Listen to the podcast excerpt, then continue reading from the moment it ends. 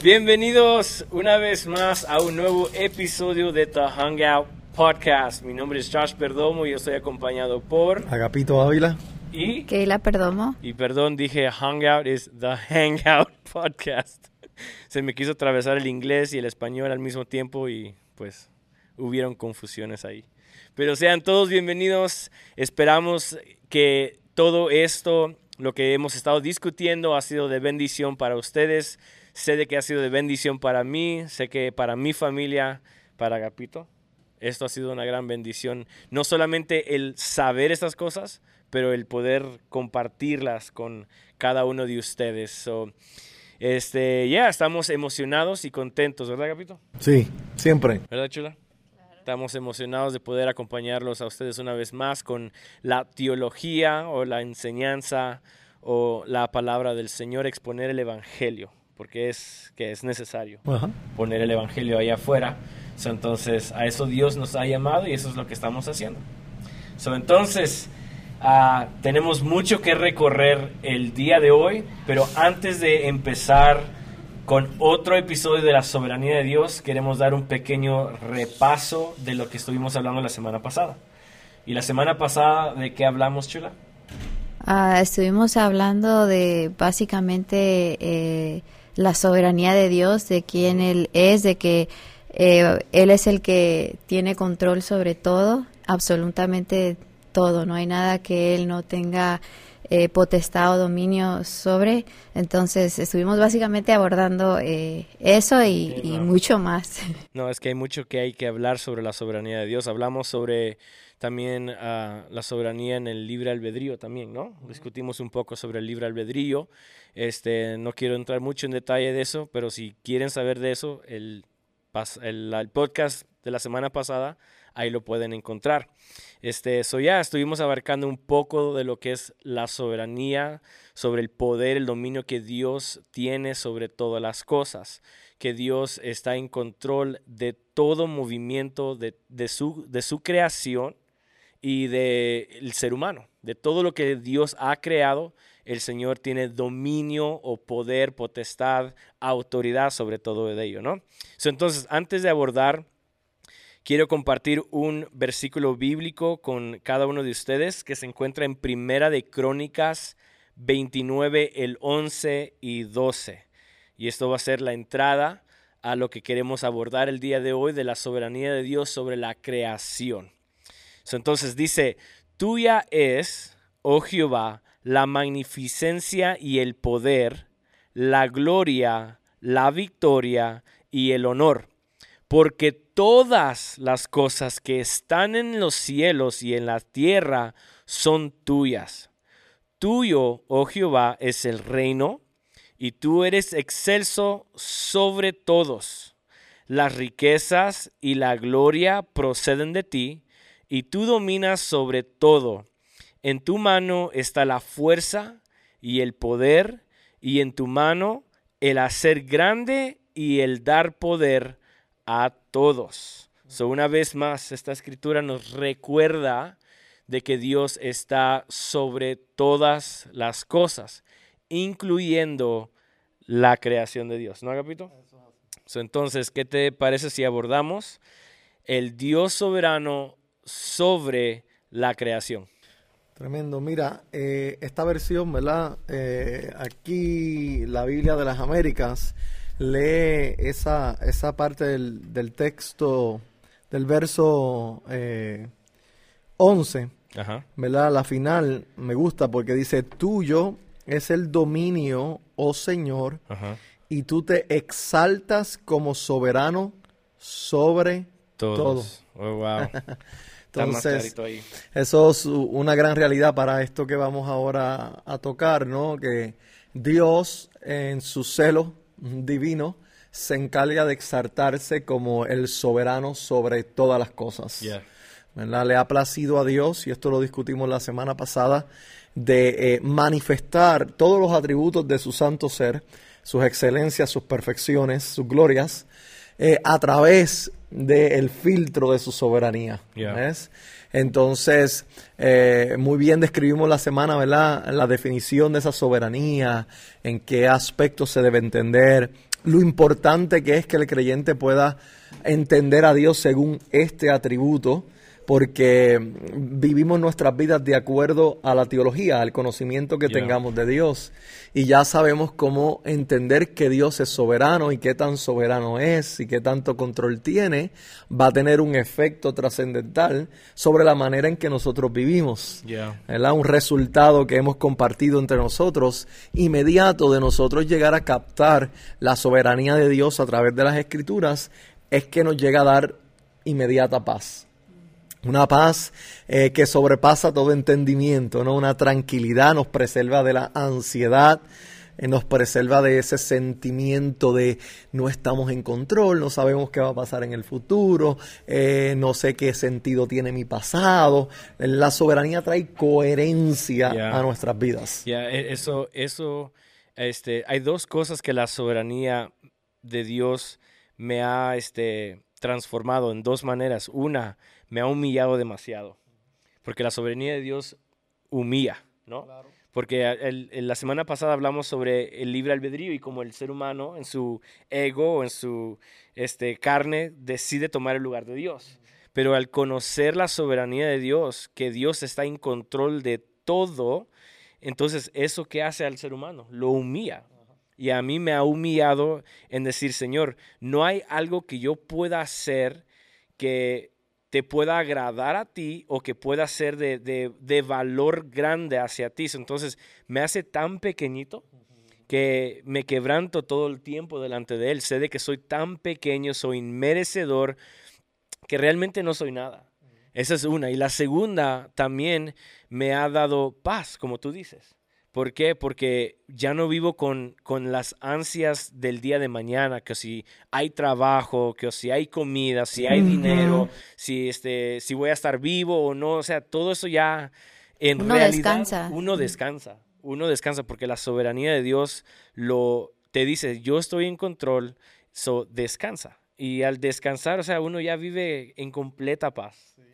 Hubo algo que, ahora que hablando de la paz, en base a la soberanía, hubo algo que los amigos de Job le dijeron a Job en medio de su crisis. Mm. Sabemos que le dijeron muchas cosas que no estaban correctas, pero hubieron otras cosas que sí acertaron.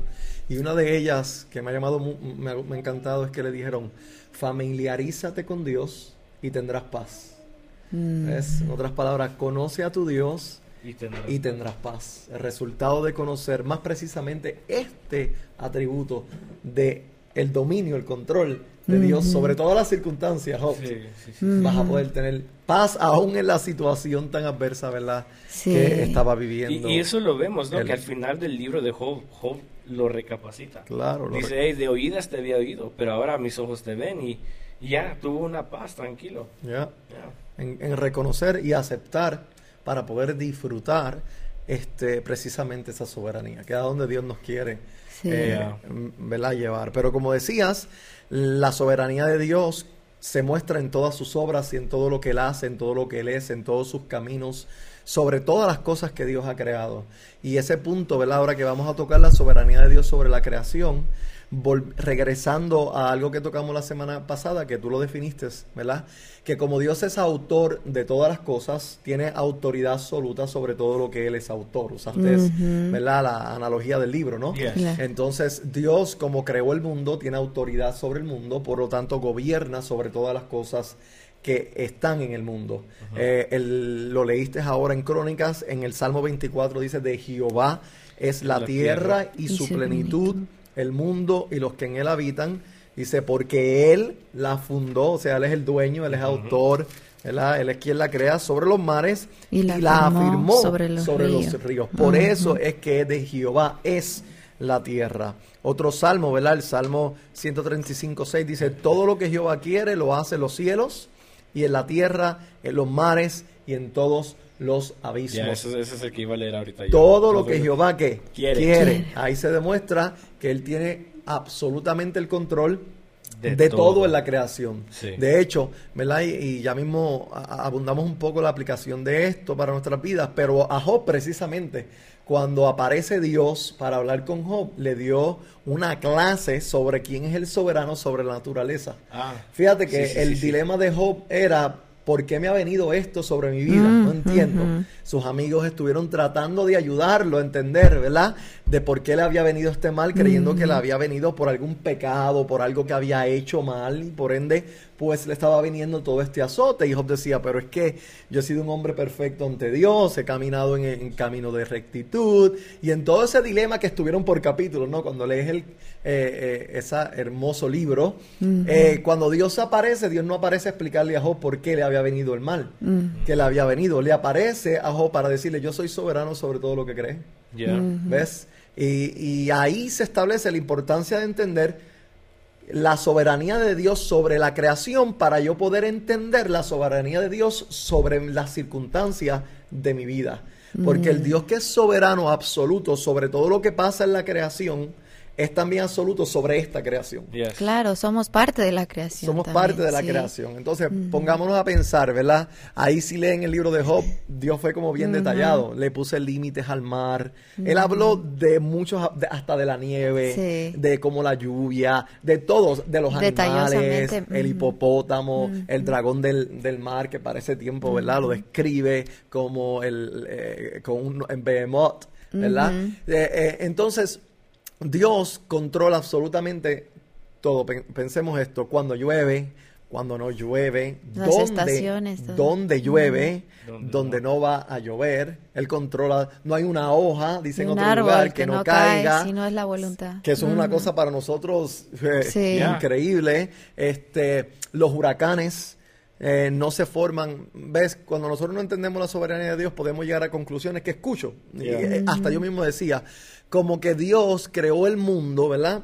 Lo puso en, moción, en movimiento, por leyes que él estableció, las leyes, eh, eh, por ejemplo, de las estaciones, ¿no? El, frío, el calor, la primavera, el otoño. Dios le puso leyes a la naturaleza y ahora la naturaleza corre según esas leyes y Dios no tiene que ver nada más con la naturaleza. Entonces los huracanes son causados por la naturaleza, este, si hay algunas inundaciones, cualquier catástrofe natural. De hecho, que cuando ocurren las catástrofes naturales, usted ve cómo la iglesia responde ante eso. O es un juicio, o es el diablo, o, Fue para medio mundo. Eh, o, pues simplemente la naturaleza, que eso es parte de la naturaleza. Dios no, tiene que ver nada con eso.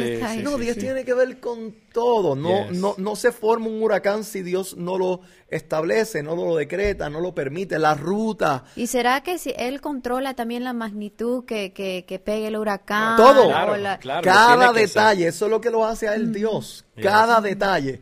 ¿Dónde empieza? ¿Hasta cuándo dura? Eh, ¿Qué tan fuerte van a ser los vientos? Que todo destruye. La ruta que Porque va a pasar. me imagino que si no tuviese control, entonces fuese un catástrofe aquí de, de, la naturaleza. Sí, entonces, entonces Dios no podría ser declarado Dios. Porque nuevamente, ¿qué es lo que hace a Dios? Dios que es soberano y que es un ser soberano, ya lo leímos, uno que tiene control absoluto de todas las cosas, de todos los detalles de las cosas. Dios es un Dios siempre de detalles, de los terremotos, de las hambrunas, de lo bueno, lo malo, lo, el favor, lo contrario, de todo lo que sucede. Pero en la naturaleza Dios está en absoluto control. Por ejemplo, esto lo vemos en, en, Génesis, ¿verdad? Tenemos el mundo que lo define Moisés en el primer, los primeros versículos, que estaba en desorden, en caos, en tinieblas. ¿Y quién fue el que ordenó todas las cosas? Dios. Dios. O sea, cuando Dios dio su palabra, el mar retrocedió y se separó el mar de las divisiones y todo.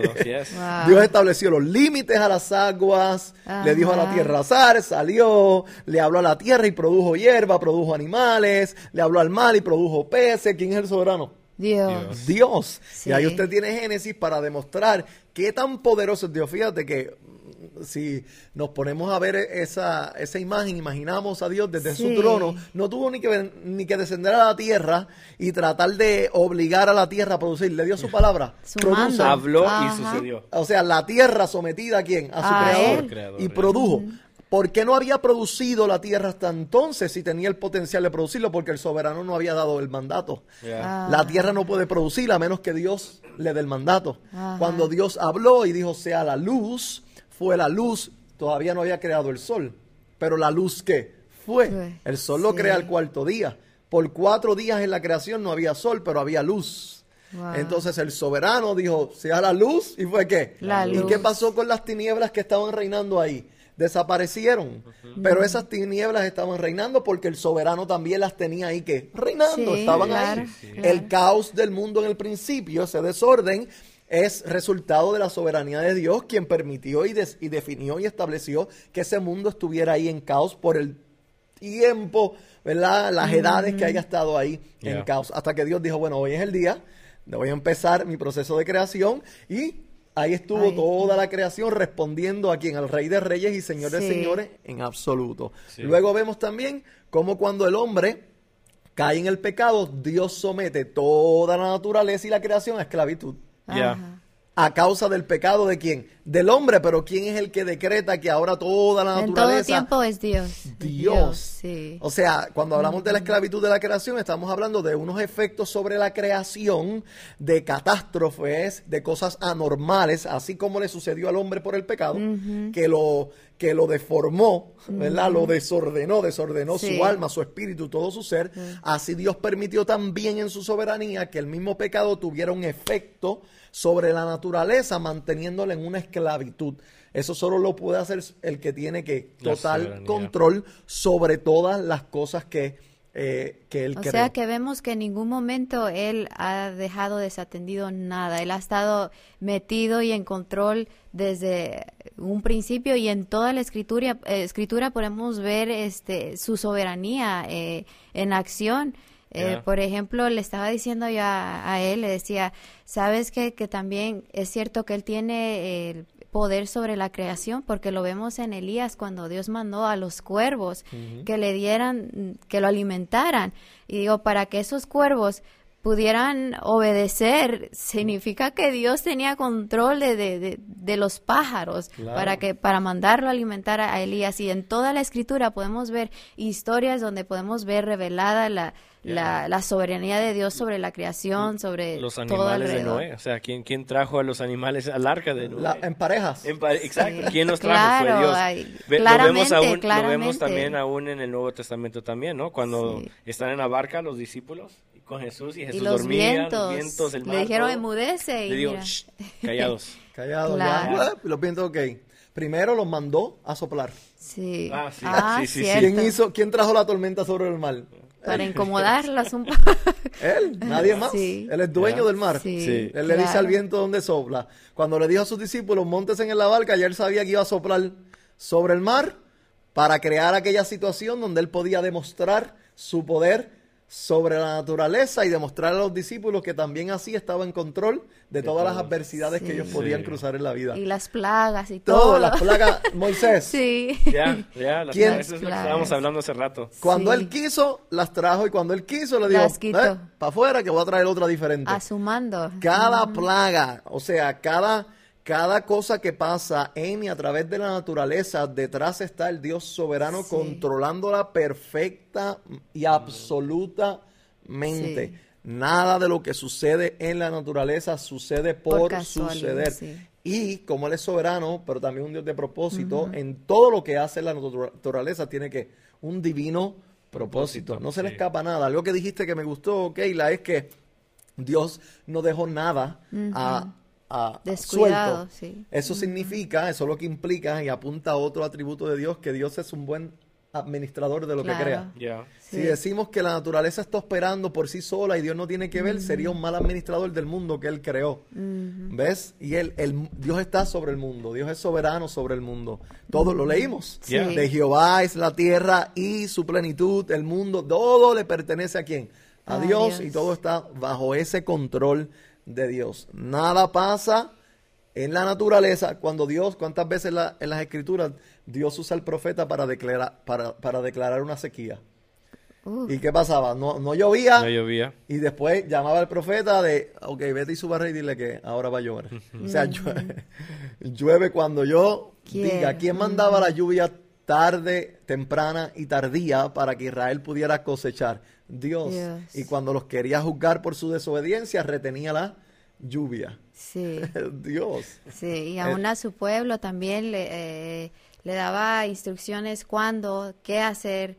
Eh, le dijo al pueblo de Israel, eh, ve y agarra tan, tantos animales para los sacrificios, al mando de él tenían que eh, hacer eh, esas instrucciones, eh, también al otra historia que se me vino y se me fue ahorita, de, de, la soberanía de Dios, de que podemos ver en sucesos así donde Dios tiene el control de todo, aún de, nuestras propias acciones, de lo que nosotros hacemos, tal cual Él nos, eh, nos va dictando qué hacer, pero pues como seres humanos a veces pensamos que nosotros somos los que... No, es en Proverbios, creo que es 19, ¿no? Donde dice que el, el hombre establece sus, o hace sus pensamientos, pero Dios establece sus pies o sus pisadas. Algo sí dice el, el proverbista. En todo eso es, es eh, de hecho que a veces no, no, no, nos paramos a observar la naturaleza y cómo opera la, la naturaleza y la grandeza detrás de, Dios detrás de ella, de cómo Dios hace florecer. Él fue el que dio las estaciones. Sí. ¿Sí o no? Sí. Este, él estableció con su palabra la luz y luego creó el sol y el sol hoy brilla porque la palabra de Dios, de hecho, cuando dice ahí en Génesis, y sea la luz, y fue la luz, saben que la palabra hebrea cuando la estudias eh, tiene la connotación que es una palabra que sale pero permanece. Mm. Es como si yo dijera, sea la luz y sea la luz, luz, luz, mm. luz, luz. Y, esa constancia es la que mantiene que continúe brillando. O sea, que el sol, la luz, y aún la luz del sol brilla hasta el día de mm. hoy y lo hará porque la palabra de Dios la sigue. En otras palabras, como el eco, ¿no? El eco de un micrófono, cuando uno tiene eco y le dice, aló, aló, aló. La sigue sosteniendo. O sea, eso, eso nos habla de algo que Pablo menciona, que todas las cosas por Él subsisten. Todas las cosas que fueron creadas por Él mm. subsisten por Él. Mm. Eh, esto es lo que quiere decir esto. Ahora mismo, eh, esta mesa que está aquí está en esta, en esta posición porque Dios la está sosteniendo. Mm. Si Dios se retira de la naturaleza, ¿qué pasa con la naturaleza? Se desploma. Porque todo subsiste, se sostiene por él. él. está intrínsecamente relacionado, envuelto, administrando todos los asuntos que Él creó. Y para que todo lo que Él creó, la luz, la lámpara, esta, este libro, eh, el iPad, el micrófono, Dios tiene que estar activamente, activamente sosteniéndolo todo. Entonces, la soberanía de Dios es impresionante. Dios no es un Dios distante, muerto, que puso algo ahí. Yo no sé qué está pasando. Él está envuelto soberanamente en cada detalle de la creación. entonces, nuestro deber es como Job, de reconocer que todo lo que pasa en nuestras vidas es porque Dios así lo permitió. No, él dijo, uh, creo que fue, sí, tú nos enseñaste eso, ¿no? Que donde dice de que de que Job dijo, Dios dio y Dios quitó, y sea el nombre de Dios bendito. Y luego dice, y, y no pecó Job en esto.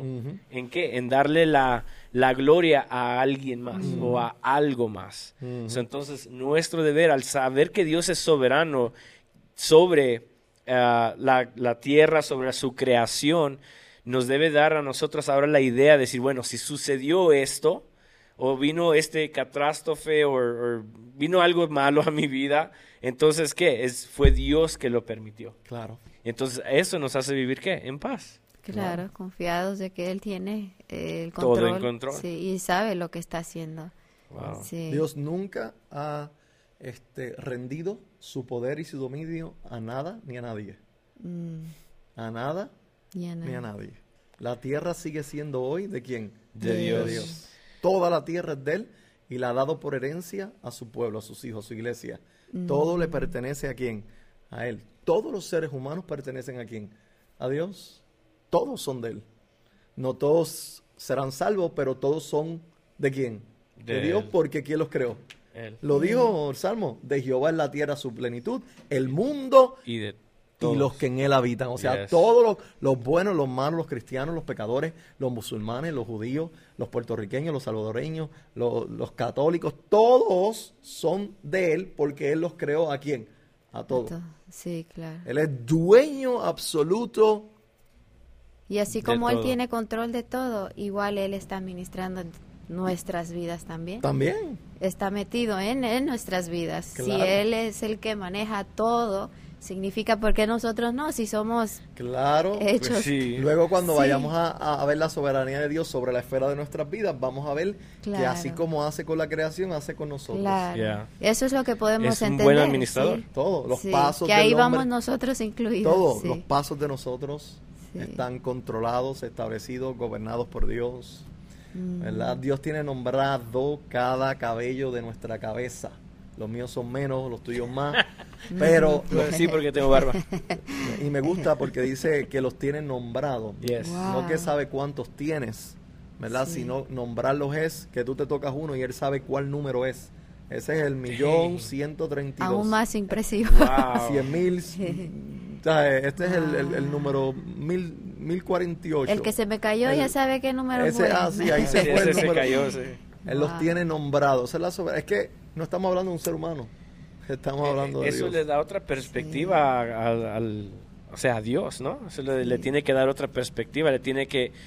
Porque una vez más, o sea, todos sabemos que Dios es soberano, lo confesamos, pero al entenderlo realmente, realmente se hace un Dios tan inmenso, tan grande, tan, tan, no sé, o sea, ya no tengo ni palabras para expresarlo, pero sí nos debe de cambiar la manera de pensar y la manera de verlo a Él, de que somos tan pequeños, somos tan basurita Sí. a comparación a un. Dios tan grande que sabe lo- el número de nuestro cabello. Claro. Sí. Y es que cuando estudiamos a Dios como Él es, como Él se ha revelado en la Escritura, se nos hace tan grande y tan grande que a nuestra incredulidad le cuesta aceptar que este Dios sea así de magnífico. Yeah. Ujú. ¿Y qué cometemos? El pecado de, re- de querer reducirlo a nuestro nivel. Sí. ¿Cómo es, ¿Cómo es que Dios tenga... ¿Cómo tú me vas a decir que Dios tiene control de todas las cosas? Eso es que... Porque tú no puedas tener control de todas las cosas no significa que Dios no pueda. Yeah. Dios es Dios y tú no. A, a una definición que yo usaba siempre de la soberanía de Dios cuando enseñaba, le decía a la gente, coja un lápiz y escriba, le voy a dar la definición de la soberanía de Dios más elevada que existe. ¿Verdad? La gente estaba esperando algo bien Ajá. este, ahí, teológico, este, eh, olvídate, uni- de universidad, ¿no? Y yo le decía, ponga ahí, Dios es Dios y yo no. Ah, Eso es todo, esa es la soberanía. Sí, sí, Dios claro. es Dios y yo no. Yo no soy Dios. Sí. Él es Dios. Él es el único que puede hacer todas las- estas cosas por causa de su naturaleza divina. Y así, como es soberano sobre la creación, también es soberano sobre, que es la próxima esfera, ¿verdad? Que queremos tocar breve, los reyes de la tierra. Yes. Sí. Yes. Yes, ¿Verdad? yes. Este, vamos a ver una... A ver, deja ver las escrituras aquí. Búscala ahí. Daniel 2, 20, 22. Daniel. Ya me pasé. Daniel. Danielito, ¿dónde estás? Ok. ¿Daniel qué? Daniel 2, 20 al 22. Ok, dos. Daniel 2. Del 20 a 22 dice. Y Daniel habló y dijo, sea bendito el nombre de Dios de siglos en siglos, porque suyos son el poder y la sabiduría. Él muda los tiempos y las edades, quita reyes y pone reyes, da la sabiduría a los sabios. y a la ciencia a los entendidos. Él revela lo profundo y lo escondido, conoce lo que está en tinieblas y con, el mor y con él mora la luz. y esto lo dice Daniel frente al rey, Mm. a- al cual ninguno de sus eh, magos, no Ah, sí, sabios, sí, sí, sí. podía interpretar el sueño. sueño, y el rey tuvo, lo tuvo, tuvo la, la, la- la- ¿verdad? Y él tampoco. Entonces dependían todos de quién, de Dios. Mm, De Dios. El mismo Dios que dio la visión, el sueño, requería de su propio poder para interpretar. Y Daniel, estas palabras, ¿verdad? Bendijo al Dios soberano que pone y quita, ¿qué? Reyes. Reyes. Esto hay tantos otros textos que demuestran la soberanía de Dios sobre los reyes de la tierra, pero este es muy clásico. Yeah. Y establece, eh, Pablo, ¿verdad? En Timoteo dice, hablando de nuestro Señor Jesucristo, que Él es el soberano de los reyes de la tierra. O sea, no hay un rey que haya subido al poder si Dios no lo puso en el poder. Y el rey no podía bajar del poder hasta que Dios permitía que lo quitasen del poder. Dios subía a los reyes, Dios quitaba reyes, Dios sigue haciendo eso. El presidente de los Estados Unidos lo puso quién? Dios. Dios. Dios. Me guste a mí o no me gusta el presidente. eh, eso no tiene que ver con que si es cristiano o no. La mayoría de los presidentes eh, hoy día no son cristianos, pero Dios sigue siendo soberano. No tiene nada que ver con nuestro voto. No tiene que ver con, últimamente con nuestro voto. Dios puede utilizar y manifestar su soberanía a través de nuestro voto, Claro. pero sigue siendo quien. Dios. Él, Dios el quien que lo puso todo. allí. Sí. Que usó tu voto, sí, pero ¿quién fue el que usó tu voto? Dios. Dios. Y últimamente, ¿quién decidió de que tú votaras por él para él establecer al que él quería? Y Dios.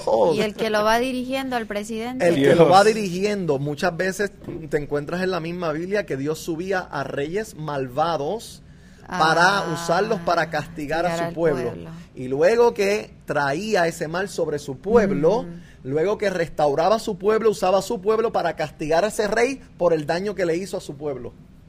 Ah, Yeah. Pero él lo estaba que controlando absolutamente Todo. todo. Yeah. Entonces, este, eh, así, eh, cuando Donald Trump, ¿verdad? Subió al poder de, de- de esta nación, a mí Donald Trump personalmente Sí. No me gustaba. Y a muchos, a muchos, "Wow", como que, yo- a, mucha gente. Pero había que reconocer, Dios lo puso allí. Yes. Y fíjate que lo puso por cuatro años, no por ocho, ¿no? Este, ahora sube el señor Biden, el presidente Biden, a muchos le gusta, a mí tampoco me gusta, ¿no?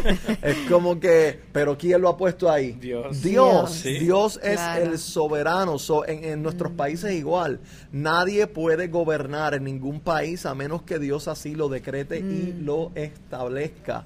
No hay rey. De hecho, la historia de Nabucodonosor, cuando estudiamos el libro de Daniel, ¿de qué se trata? De un rey que creyó que él mismo se había producido la grandeza de, su, de, su, de su poderío y de su gobierno, salió al balcón de su palacio a observar La gran ¿verdad? Babilonia. La gran Babilonia Que yo hice. que yo hice. Exacto. Y el castigo que le vino es que por siete años Dios lo puso a comer pasto como una bestia. Wow, o sea que lo humilló Lo demasiado. humilló. Que, que quién? Sí. Que tú te diste este poder. Que tú te. No, a ti te di a Babilonia yo. Yeah. Te hice rey yo. La grandeza tuya te la di yo. Y después de siete años.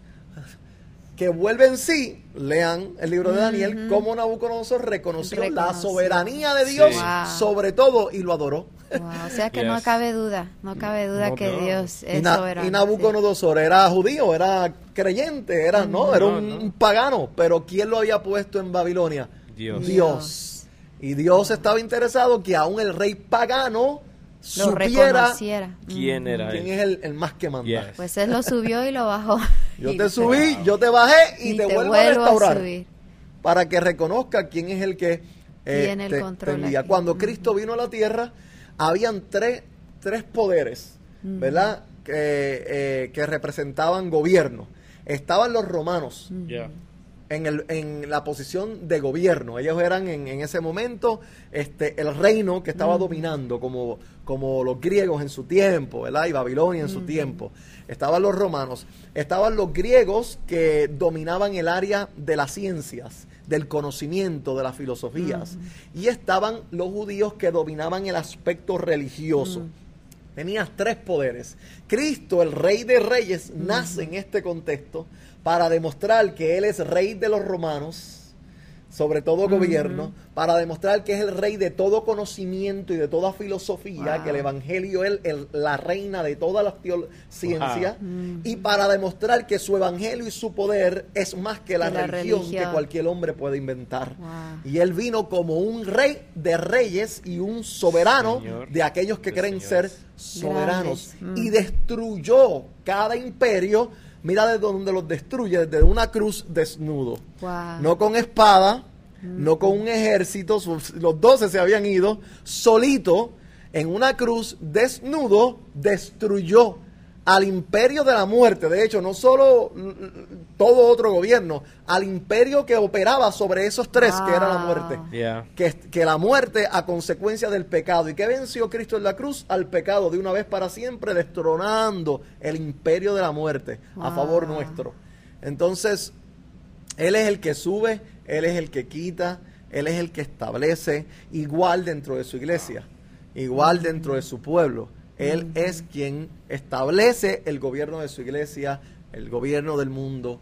Y eso es una realidad que no podemos que escapar. Sí. Nos guste o O no, no nos nos guste, guste. le guste a ellos o no les guste a ellos, Lo reconozcan ellos o no lo reconozcan, la realidad es que ellos están haciendo la voluntad de, De Dios. Dios. Lo que Dios decreta, lo que Dios quiere, como Dios lo quiera, hasta que Dios lo quiera. Ah. Y eso es lo que ha pasado y pasará hasta el fin de los tiempos.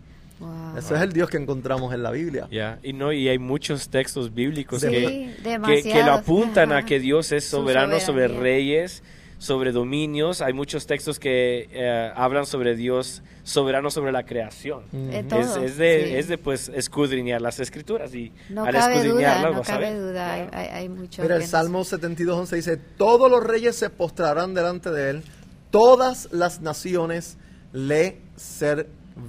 Wow, sí. Todas. todas. De hecho, todas las naciones, pónganse a pensar esto, si Dios es soberano, todos nosotros somos sus súbditos, sus, eh, vamos a decirlo así, en palabras, ¿verdad? Eh, sus esclavos, sus Sí. siervos. Entonces, ¿qué es Biden? ¿Cómo, ¿Cómo Dios llamaba a Ciro, al rey Ciro en la Biblia? Su siervo. Su siervo, sí. O sea que somos servidores. ¿Qué era Nabucodonosor? El siervo del Siervo Señor. del Señor. Era un impío. Ajá. ¿Sí o no? Sí. Él estaba en sus pecados haciendo, pensando en su mundo, que él era dueño y señor de todo y no sabía que había un dueño y señor de todo sobre él y que él estaba llevando a cabo la voluntad De- Dios. Él era siervo de el Señor. So, todo, toda creación es siervo. Todos los impíos allá afuera, en una dimensión, son siervos de Dios. Todos los Estamos gobernantes. bajo el mando de él. Biden, ¿qué está haciendo? La voluntad es parte de Dios cumplir Sí. una voluntad soberana que él tiene sobre el mundo y sobre la historia de el mundo. Claro. Los romanos en su tiempo fueron siervos de Dios para cumplir la voluntad del Señor. Y se nos hace tan difícil captarlo de esa Sí, manera. no. Se nos hace tan difícil. Eso, tiene que bajarnos el ego. Eso realmente Sí. tiene que bajarnos el ego, el saber que Dios está en control de todo esto. Claro. El ego de nosotros tiene que ir para abajo. Sí. Porque sí, o sea, a veces la carne uno quiere, quiere decir, no, no, pues yo esto, yo lo logré, yo me esforcé para lograrlo, todo, o sea, todo lo que nuestros accomplishments, ¿no? Decimos, hey, yo que yo yo hice esto para poderlo lograr o este o el mundo está de esto porque somos de esta manera o, o tenemos o, el- o mejoró la economía, mejoró acá por nuestro presidente o por cierto gobierno, pero en realidad es Dios Sí, que sí. permite que todo esto suceda. aquí tengo segunda de Crónicas 26 y parece que es de lo que estamos hablando. Dice, y dijo Jehová, Dios de nuestros padres, ¿no eres tú Dios en los cielos y tienes dominio sobre todos los reinos de las naciones? ¿No está en tu mano tal fuerza y poder que no hay quien te resista? Wow. Ah, está llena la Yes, escritura, sí, sí, llena donde confirma una y otra vez de que... Sí, sí, y después nos creemos que nosotros tenemos control y mandamos y Claro, Sí. claro. Por favor, Sí. ¿no- no- ¿acaso no sabes quién? Sí, Yes. sí. El soberano Dios. Es por falta de reconocer la sabiduría, la La soberanía, de Dios. Sí. Claro. Yo sé que a veces estas cosas se hacen un poco difíciles, especialmente cuando nos hacemos las preguntas de, de cosas que categorizamos como malas, ¿verdad? Que son Sí. malas Yeah. o cosas difíciles de entender, como por ejemplo un país como Cuba que lleva tantos años bajo una dictadura y una pobreza que, que, que, que tiene un pueblo esclavizado Sí. Sí. a una mentalidad, ¿verdad? Eh, es increíble. Entonces esas cosas a veces nos cuestan entender cómo es que Dios y al no entenderlas pues decimos, no, eso es, eh, es el hombre o el diablo Las o consecuencias. aquello, o Sí, esto, sí. lo otro. Pero no, eh, tenemos que reconocer, una forma de honrar a Dios es reconocer su soberanía aun cuando no la podemos entender. Yeah. ¿Ves? A veces Dios no nos va a explicar el por qué hace lo que hace, pero sí nos pide y nos exige que reconozcamos que Él está en control de todas las cosas que suceden. Yeah. Yo no puedo entender por qué a veces en una familia un niño sale con cáncer. ¿Ves? Yeah. No puedo entender por qué vamos en un avión, el avión se estrella, mueren todos y queda sola- bueno, no todos, Sí. la mayoría y quedan Ujú. cinco sanos. O, o digamos porque- en un tsunami, ¿no? o De un que- tsunami porque arropa una parte, la otra Sí. no, accidentes que ocurren, tantas Yeah. cosas que ocurren en el mundo. Sí. Y tú dices, Dios mío, pero ¿por qué permitiste esto? Tal vez yo no entienda, está bien Yeah. que no entiendas, porque tú no eres Dios. Pero que yo no entienda no quiere decir que Él no sea soberano. Sí. Yo no puedo entender el porqué de ese pueblo cubano ha tenido que sufrir por tanto tiempo y por qué Dios no ha provisto para la liberación de un pueblo como ese, sabiendo que Él tiene el poder para hacerlo. Eh, no, puedo buscar y tratar, pero a, a lo último es como una incógnita. Pero Yeah. no significa que Él no ha estado en control de todo ese proceso de principio a fin y que si está en su voluntad en, de liberar ese pueblo algún día, eso va a suceder, lo quieran los castros o no, lo quiera es una realidad.